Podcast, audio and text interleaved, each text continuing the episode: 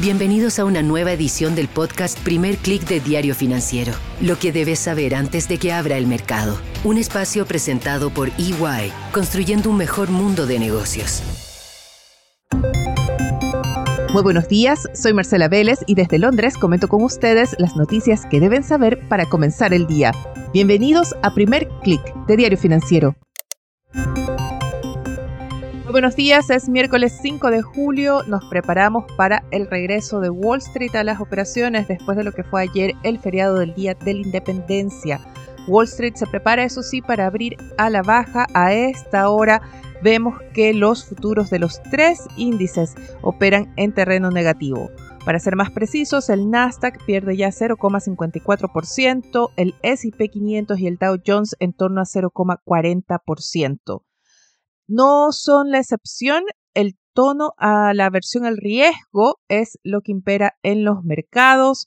Vemos a esta hora una caída de 0,48% en el índice regional de Asia y en Europa la caída del stock 600 es también bastante similar.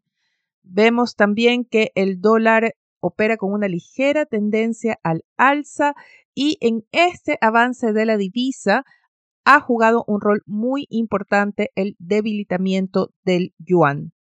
A pesar de los esfuerzos que ha hecho Beijing para controlar la caída de su moneda, sin una intervención directa en el mercado cambiario, pero sí aumentando los controles, los cuestionamientos respecto al uso que hacen las empresas de la divisa china.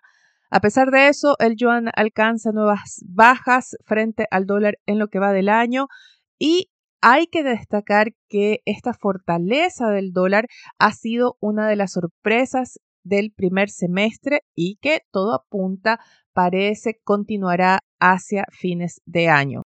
No se trata solo de la debilidad del yuan, la baja del yen, sino también las expectativas de una o dos, incluso alzas de tasas de parte de la Fed, lo que está dando sostén a la divisa estadounidense. Muy importante entonces para el mercado cambiario van a ser las minutas que se publican hoy de la última reunión de la Reserva Federal. Es uno de los principales eventos para Wall Street que además va a esperar los datos de órdenes de fábricas para Estados Unidos. Se espera, eso sí, ver una desaceleración de la mano con lo que ha sido el debilitamiento del sector manufacturero a nivel global. Y precisamente un sector de manufacturas más débil ha sido la característica también de la economía china en lo que va del año, ha sido el factor clave detrás de la ausencia de ese repunte que esperaba el mercado, de esa fuerte aceleración de la economía tras el fin de las cuarentenas en ese país hacia fines del año pasado. Y si bien hubo una reactivación inicial, esta perdió rápidamente fuerza en parte debido a la menor demanda global por las manufacturas chinas. Recuerden que hemos visto en los últimos meses los índices PMI de manufacturas de China en terreno de contracción, es decir, en cifras bajo 50. Y durante los primeros meses del año habían sido el sector servicios, lo que había dado sostén a la economía de ese país, había impulsado también las importaciones, clave para aquellos socios comerciales de China, sin embargo, y de ahí la sorpresa que hay esta mañana, parece que esta fortaleza del sector servicios también comienza a tambalear. El índice Caixin PMI, una medición privada del sector servicios, arrojó para junio una lectura menor a la que se esperaba en China. El índice se ubicó en 53.9. Esto es una baja considerable desde el nivel de 57,1 que se registró en mayo y muy por debajo del nivel que esperaba el mercado que estaba en torno a 56,5. Es decir, se esperaba una desaceleración, pero no de esta magnitud. Las cifras preocupan porque muestran que las medidas que ha tomado hasta ahora Beijing para impulsar el consumo no han sido suficientes o al menos no lo suficientemente exitosas. Hay todavía las expectativas de que Beijing pueda anunciar un plan de estímulo masivo. Sin embargo, hay que tener cuidado y recordar que ya antes de la pandemia China enfrentaba problemas estructurales que tenía urgencias por resolver, como el alto nivel de endeudamiento, bajas de productividad en varios sectores y, de más de largo plazo, su cambio demográfico. Muy interesante es que mientras la economía china se desacelera, vemos al presidente chino Xi Jinping redoblar su campaña hacia el exterior. En los últimos meses hemos tenido reportes del propio Xi y otros altos funcionarios reuniéndose con empresarios de multinacionales, empresarios inversionistas extranjeros. Grandes nombres también han visitado Beijing en las últimas semanas y también en lo más geopolítico, Xi se ha lanzado a una campaña de respuesta frente a las acusaciones o a este nuevo discurso que han implementado Estados Unidos y la Unión Europea, tanto en los pasillos de Washington como en Bruselas, como en Londres. Se habla ya no de desacoplar la economía global, desacoplarla de China, sino de reducir el riesgo de la dependencia de China en varias industrias.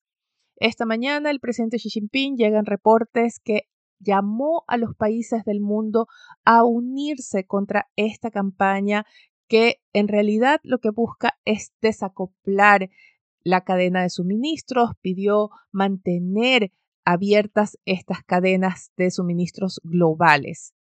Lo interesante de sus declaraciones, y se alinean con otros llamados que ha hecho recientemente en respaldo al libre comercio, a una comunidad global, es que coinciden con haber tomado o haber anunciado al menos medidas que van precisamente en contra de ese discurso. Ya comentábamos ayer cómo desde Beijing llegaron reportes de que a partir del primero de agosto se van a limitar las exportaciones de materiales críticos que son claves para la fabricación de semiconductores.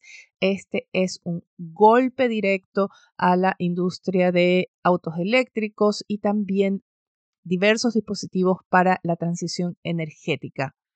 Se teme además que China vaya a implementar las mismas restricciones a otros materiales más allá del germanium y el gallium, que eran los que mencionábamos ayer y que están afectados por esta primera ola de restricciones. Por ejemplo, ¿qué pasaría si China decide hacer lo mismo con el níquel o el litio? Por ahora, los commodities no reaccionan a esta amenaza de restricciones que podrían dar impulso a los precios, llevarlos al alza, sino que vemos una sesión a la baja, vemos una reacción a esas expectativas de una desaceleración mayor en China. En el caso del cobre, la caída es de más de 1% en Londres. Vemos también pérdidas en el níquel, el zinc, el aluminio. La excepción en entre los commodities es el petróleo. Vemos el barril de crudo WTI dispararse más de 2%, esto ante las expectativas de nuevos anuncios de recorte de producción de parte del OPEP. Otro commodity con expectativas de nuevas alzas es el litio, pero no tanto por la amenaza de restricciones de China, sino por estos récords de ventas que reportaron Tesla y la China Bit. Fueron estos reportes los que dieron impulso al metal y con ello a las empresas mineras vinculadas a su explotación. Una de ellas es la chilena SQM. Y el alza de SQM fue uno de los factores detrás de esa alza que vimos ayer en el índice del SIP IPSA que llegó a nivel récord. Vamos a ver cómo reacciona a la apertura el mercado chileno esta mañana. El IPSA apuesta en algunas voces de ese mercado podría llegar a los 6.000 puntos antes de terminar el año. Como ya lo habíamos comentado, las expectativas de un relajamiento monetario más agresivo de parte del Banco Central, sobre todo después de ver esa contracción mayor a la esperada en la actividad económica de mayo, llevó a que el mercado apueste fuertemente al alza por las acciones vinculadas al consumo, entre otros. Y ya que hablo de Chile, déjenme comentar con ustedes la portada de Diario Financiero que titula esta mañana con la reunión que se realiza hoy entre el Ministerio de Hacienda y la minera Codelco. Hay preocupación del gobierno por la menor producción de la minera que afectó con fuerza precisamente a esa medición de actividad económica. Otro titular reporta que el oficialismo fija el cronograma de votación de la reforma de pensiones y este proceso comenzaría el próximo martes. Con esto me despido por ahora. Los invito a que sean actualizados de las noticias del día y más visitando nuestro sitio web de f.cl y de fsud.com para las noticias de negocios de Latinoamérica. me despido por ahora. Les deseo que tengan un buen día. Nosotros nos reencontramos mañana. Esto fue el podcast Primer Click de Diario Financiero. Lo que debes saber antes de que abra el mercado. Un espacio presentado por EY, construyendo un mejor mundo de negocios.